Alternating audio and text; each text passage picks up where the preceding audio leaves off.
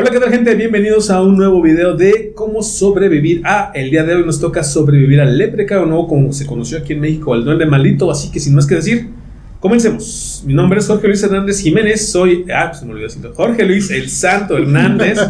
y de aquel lado nos acompaña... Hola, ¿qué tal? Mi nombre es Eduardo Ortiz, alias Blue Demon. Y de este lado tenemos a... Coco. Coco a secas, ya no vamos a decir nada más porque que le molesta en los videos, se ve que nota, se nota que pues, Ya, ya- ya nos amenazó. lo dejamos hasta ahí, para que no haya pedos, que...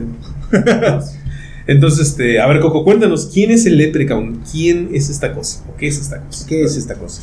Fíjate que se me hace muy raro mm, de nuevo en las traducciones acá, porque leprechaun en inglés significa duende.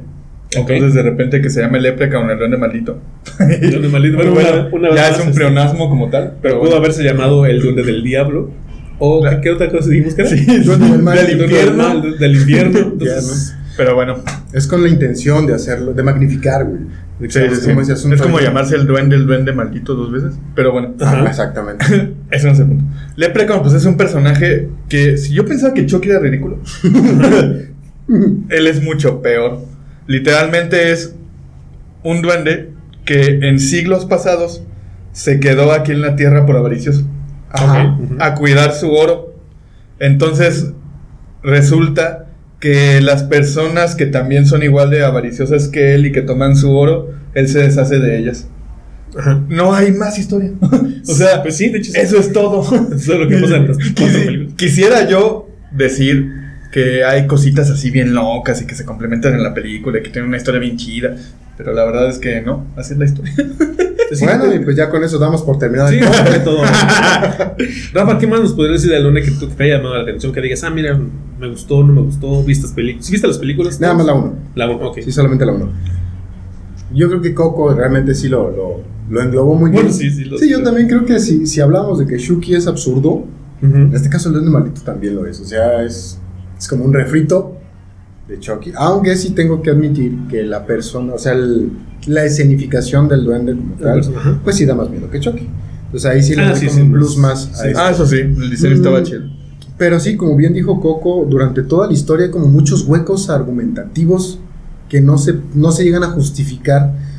Entonces de repente como que te pierdes. Además, a lo que entendí de las siguientes películas, que no vi, pero son como atemporales, ¿no? Así como que brincan en el tiempo, suben Ah, otras. sí. Decías tú que hay una que está incluso en el espacio. ¿Dónde llega el espacio? Oye, Sí. qué pedo, o sea, entiendo que tal vez cuando llegaron los 2000 estaba todo este asunto, el auge, ¿no? De el espacio y todo este rollo, y por eso mandaron a Jason, y por eso mandaron también a Chucky, y mandaron a este güey también. Bueno, Chucky todavía no llega al espacio. Ah, bueno, ¿Quién sabe? puede que llegue, puede que llegue. Pero pues sí, yo creo que Coco lo englobó muy bien. Eh, sí, güey, o sea, no, no realmente. Nada más que agregar a la historia. No. Bueno, como bien lo dijo Coco, es lo que engloba toda la historia. Bueno, Vamos a ver, pues entonces, este, ¿cuáles serían las habilidades del duende maldito de las que vimos ahorita en las primeras películas? Si mal no recuerdo, son cuatro películas. No, son, Son te voy a decir cuántas ocho. son. No, bueno, de- pero de las del clásico. Son nueve películas. Nueve películas.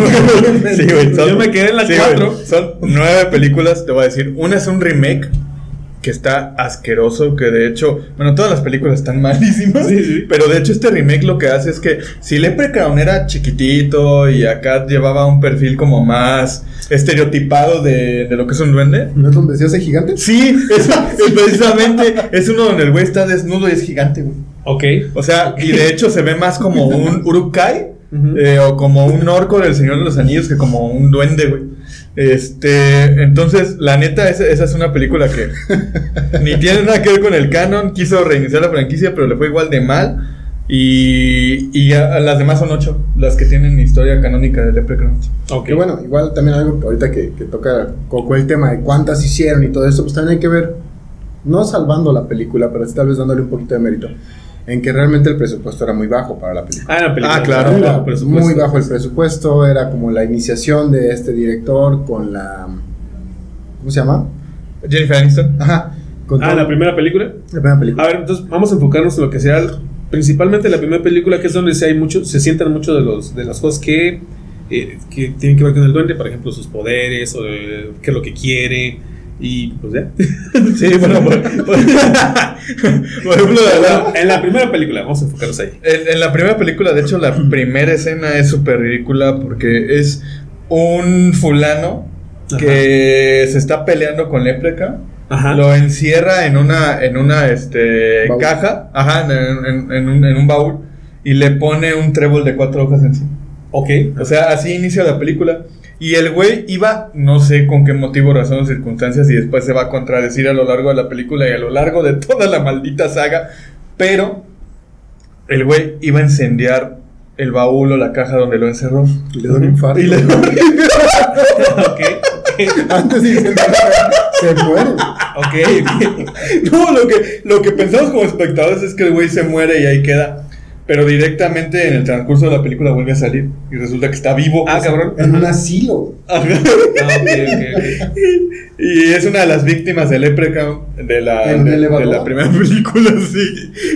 Pero, pero pues se hace cuenta que el güey literalmente va a encenderlo y nomás ¡ah! le, le da un orgasmo doloroso, güey, y se, pues Bueno, se queda. Pero rescatable la primera Y se película. queda 10 años encerrado Leprechaun con esa... Ah, con el, con el trébol de cuatro. Sí, con el trébol de cuatro hojas arriba. Y el trébol de cuatro hojas arriba este, se seca. Literalmente se seca. Llegan unos güeyes que son unos universitarios, que es compañeros de universidad del- de Jennifer Aniston, de, de la Ajá, protagonista de la película. de la película. Ajá.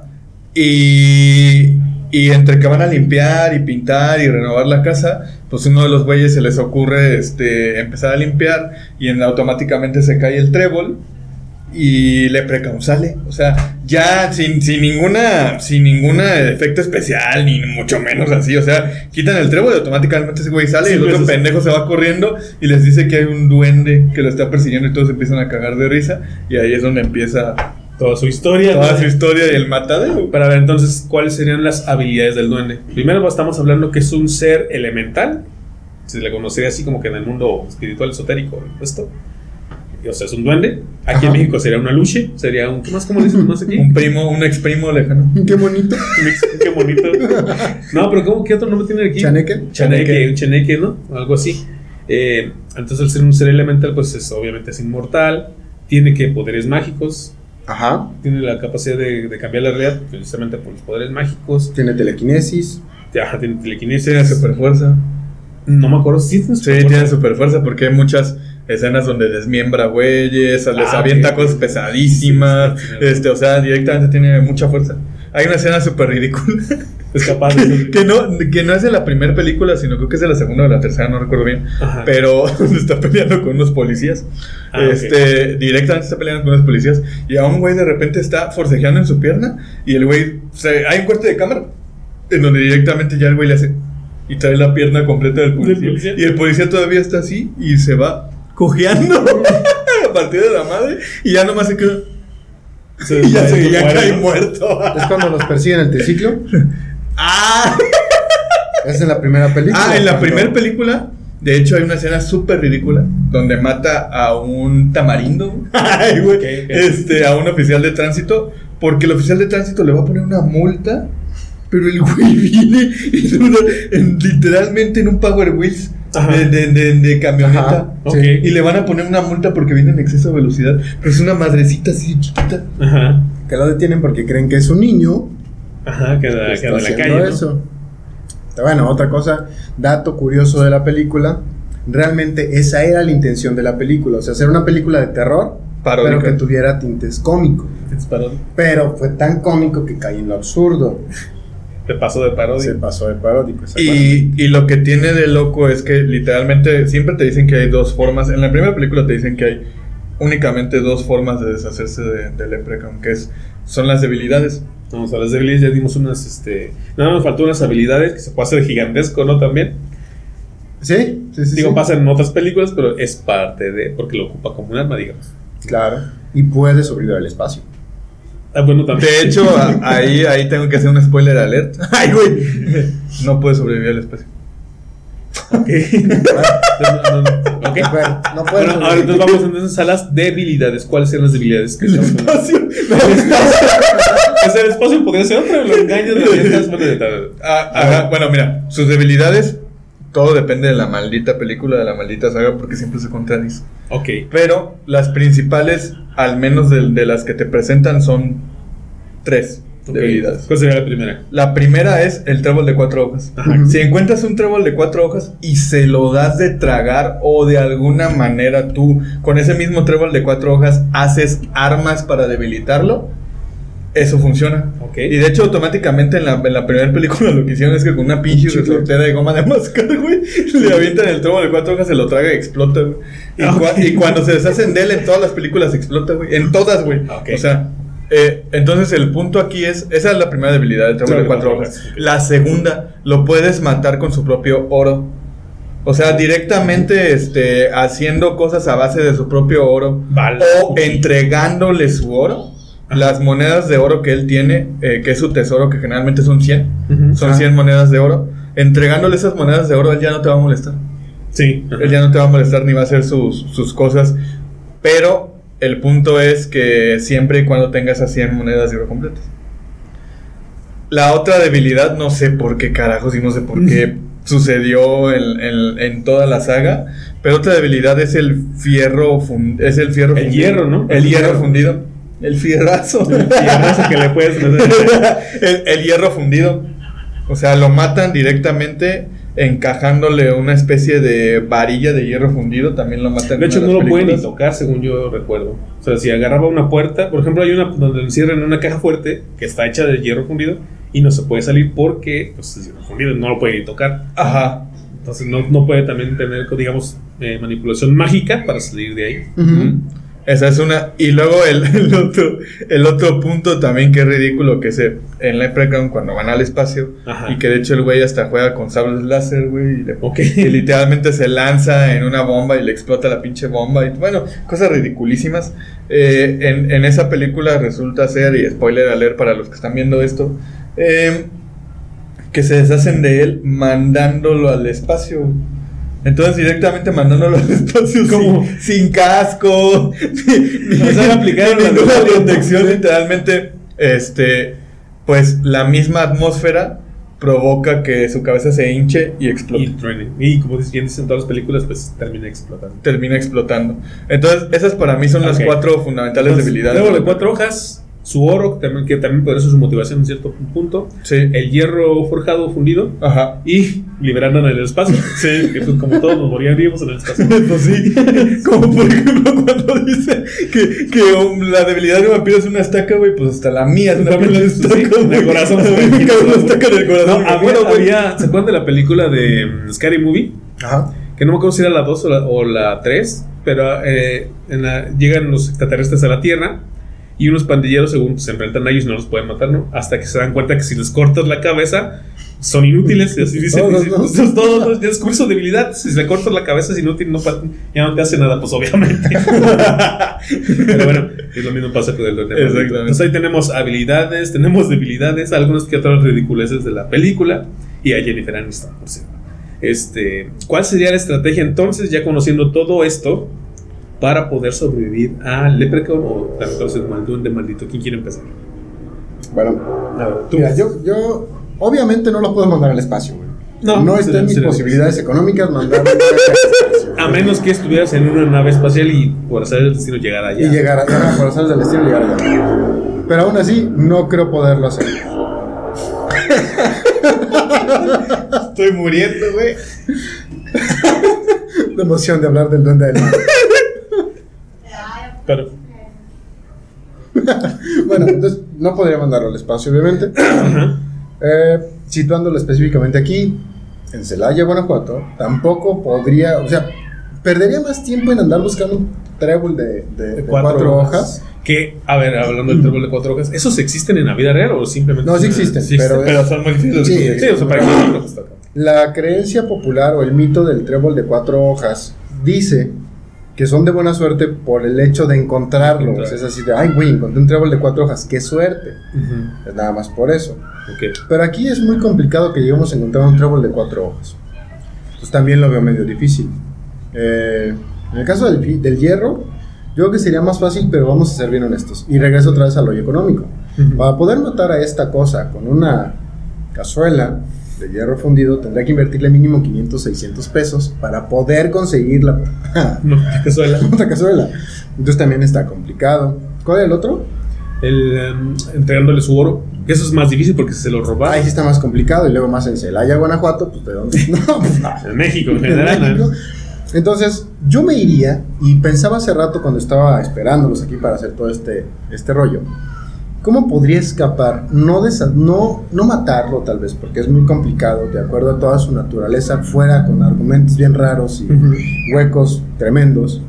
¿Cómo podría deshacerme de este mono? Una de las curiosidades absurdas que no dijo Coco, y no lo quise decir en su momento precisamente para no quemar, Para guardar. ajá. ajá, para guardarlo en este lado, es que este mono tiene una obsesión increíble por los zapatos. Ah, sí. Ah, ok. Porque Sí, es sí, sí, sí. zapatero de profesión y así Ajá. se presenta. O sea, soy zapatero de profesión. Entonces yo haría que me siguiera y me lo llevaría al tianguis de los lunes, Ajá. donde está toda la sección de zapatos, y ahí lo perdería. Porque él cada que ve un zapato se detiene a lustrarlo, a pulirlo Sí. y listo. Sí, de hecho. Sí, sí, sí. Eso es lo que yo haría. Ok, perfecto. A ver, Coco, ¿cuál sería tu estrategia para poder sobrevivir al duende maldito? Mira, yo yéndome a la fantasía pura porque Rafa lo hizo demasiado real. Ajá. Yo yéndome a la fantasía pura de todos los huecos argumentales que presenta esto. Literalmente yo buscaría, sí buscaría el trébol de cuatro hojas y se lo daría, por ejemplo, en una, haría una peda. Ay, güey. Ay, para poder entretenerlo a él y en eso darle algún té o alguna algún alimento hecho con ese Ah, con ese trébol de cuatro hojas. ok. Sí, literalmente. ¿Por qué? Porque acá literalmente en la película eh, de hecho se vuelve gangsta. Literalmente Sí, se vuelve gangsta. O sea, el güey rapea y tiene flow. Inclusive una, la- una de las películas, no me acuerdo si es la 3 o 4, se llama Into the, Into the Woods. O sea, sí, como sí. lo escribirían los afroamericanos. Entonces, entonces a lo que voy es partiendo de ese lado de que el güey es, es chido acá, este, bien desmadroso y todo, y no te hace nada cuando le caes bien. Pues ya literalmente ahí ya lo enchemaría como lo hicieron así y ya nomás le daría una infusión de, de trébol de cuatro hojas. Ok, pues esa es una muy buena estrategia. Fíjate que yo estaba pensando en una estrategia para, pues para combatirlo, ¿no? Pero no, como que no se me ocurrió ninguna tan creativa, más que agarrarlo, tal vez llevármelo al Parque Morelos, aunque ahorita ya ni está, no está como en su momento. Y es que antes aquí, en un parque que estaba aquí en Celaya, había un trenecito, no sé si se acuerdan. Ya nada más está un vagón. Sí, ya no está, no, de hecho ni está, ya lo quitaron. ¿Ya ¿no? lo quitaron? Sí, ya no está. Entonces mi idea era encerrarlo en ese vagón y tirar este, lo poquito que quedaba del puente y que se muriera ahí, ¿no? Pero ¿cómo? ¿O qué? Entonces, también podría tal vez llevármelo a los jueguitos y meterlo en un mundo y encerrarlo ahí ya no se podría salir. Sería algo parecido a la, a la, a la caja fuerte, nada más que pues le podrías dar de comer. Está encerrado en el mundo, de esos que dan vueltas. Entonces, es una de las ideas que tengo este, más creativas que pude hacer en estos tres minutos que estuve leyendo la historia del héroe maldito. Pero bueno, pues ahí está la, ahí está la, la, la estrategia. Últimas palabras del podcast, Rafa, ya para despedirnos. Bueno, pues nada más en este caso del Duende Maldito volvemos a caer a la... Bueno, es que son varias cosas, ¿no? en el caso del Duende Maldito, tratando de rescatar la historia. Primero, como decíamos, pues es una película completamente austera, Sí, bajo presupuesto. bajo presupuesto, hay que, no hay que tomarla tan en serio, el caso de, de, de Chucky, que sí era algo más en serio. Acá la intención era, como les decía, hacer una mofa de una película gore de terror con humor turbo. Sí. No, o sea, hay que verlo como es. Eh, rescato, eso sí, como les dije, rescato mucho la, la- el maquillaje que le pusieron al Sí, maldito. La verdad, bueno. sí da miedo el cabrón. Eh, las muertes, aunque son absurdas y no son justificadas, como dice Coco, la verdad sí es muy, muy gráfico. Sí, sí, es muy gráfico. Este, entonces, no puedo atreverme a decir que es una mala película, solo es una película pitera. Entonces, para un domingo que no tengamos, que no- a- sí, ajá, no que tiene no nada que tengamos algo que hacer, que nos queramos reír un ratito, pues podemos ver esa un primera película, nada más, ya lo demás ya sería como que Pues mira, yo sí recomendaría la primera. No sé, hay una donde se lleva, donde se lleva unos sujetos, creo que me parece que a Las Vegas. Y son unos que le, que le, que le roban, sí, sí, que sí le robaron su oro. Y a uno de ellos le aparece la olla de oro en el estómago. No, es es- una moneda. Ah, es bueno, nada más una moneda. no, pero sí le aparece, no, pero sí le aparece la olla porque el otro quería, quería todo el oro del duende. Entonces te lo voy a dar, pero, o sea, lo asesina con esa, con esa, con esa hazaña, digamos, y con ese Y deseo. ahí es donde también está bien ridículo el punto, porque en, en un inicio, pues es Irlanda, luego Los Ángeles, Luego luego, Las Vegas, luego, o sea, se va a todos lados, no tiene sentido. Y luego el espacio. o sea, Y luego el Es espacio. que, bueno, lo que ustedes no saben es que si ven las películas completas y lo ponen en un mapa, güey, iba directo a Cabo Cañaveral. Ok. tiene que, tiene que- No, bueno, pero mencionaba esta muerte que donde le aparece la, la olla de, de, de- de oro en el estómago, porque se me hizo de las muertes más este, bizarras y de- o sea, de- del tiempo que yo era niño y que vi esa película y que me tocó ver esa escena así, fue así como de, ¿qué está pasando aquí? Y no te da, y bueno, en ese momento no me daba cuenta de lo ridícula que era la película, pero sí me dio, o sea, sí me impactó en ese momento la muerte que Lo peor es que esas películas las pasaban en televisión abierta. Las pasaban en televisión Sí, abierta, Pero desconozco si En el con cinco, cuánta censura. Es que el canal 5, no, es que no había censura en su momento. Eran otros tiempos. Eran otros tiempos, sí, sí, sí. Entonces sí se veía cuando le salía la olla, cuando se le abría la panza y cuando el otro llegaba y le desgarraba y sacaba su olla y la- se moría el otro güey ahí, ¿no? Entonces eso yo rescato de la película, ese tipo de escenas que tenía.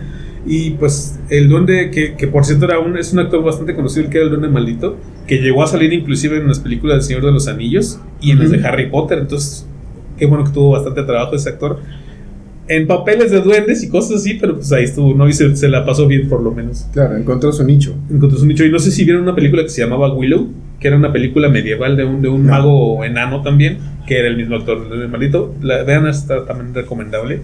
Y, y, pues sí, sí, da- sí siento cierta empatía por él porque pues toda la vida viéndolo en películas así, ¿no? De medias ridículas, medias de medievales y de duende, ¿no? Pero bueno, Coco, tus finas palabras del podcast. Yo lo único que les puedo decir es que literalmente si no son no son alguien este que, que de alguna manera sea sangrón al ver películas y todo esto, yo creo que vale la pena ver este, ver por lo menos la primera trilogía o tetralogía. Sí, sí. Nomás para que sepan el cómo, cómo se hacían estas películas noventeras de sobre todo, eh, cómo, cómo tenían esa esencia del terror o cómo la entendían. La Sí. verdad, yo creo que vale la pena. Y para que tengan algo que contar, ¿no? De yo sí vi el Duende Claro. Ajá. antes, de, antes de, la- de las últimas películas que sacaron, donde ya de plano se acabaron con la franquicia, que ya de por sí no, pues, no necesitaba tanta ayuda para acabársela, ¿no? Y hasta estaba viendo que hay una película de 2018, que fue la última. Sí hay películas recientes, creo que en la ya, ya vuelve con el mismo look, me Sí, parece. sí, ya, ya vuelve Sí. con el look tradicional. Pero no hay como las primeras de verlo con todo el Exacto. desmadre que. Mira, digamos que fue una película pensada de un muy buen serial. Ujú. La Ándale. película vale madre. Sí. Dale, pues, pues esto ha sido todo por el día de hoy en este de cómo sobrevivir. Ah, esperemos que les haya gustado y nos vemos en el siguiente capítulo. Hasta luego.